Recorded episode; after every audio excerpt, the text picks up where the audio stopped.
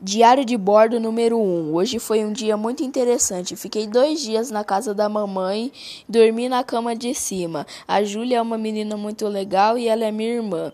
Tem nove anos. Anotação. O Davi, ele é muito engraçado. Ficou socando a cama e me fez morder minha própria língua. Depois ele chutou a minha cara e quase fez o meu celular cair. Quando cheguei na casa da minha avó, eu fui recebido por Evelyn, que queria saber como a minha irmã Júlia estava.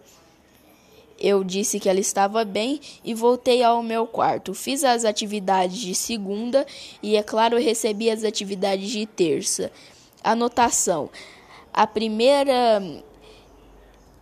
Gina dizia que eu tinha que dizer três coisas muito importantes na minha certidão de nascimento.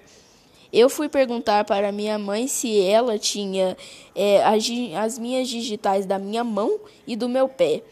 Eu não recebi nenhum tipo de resposta, então por isso marquei outra coisa muito importante que fica na nossa certidão de nascimento e terminei a tarefa de terça-feira.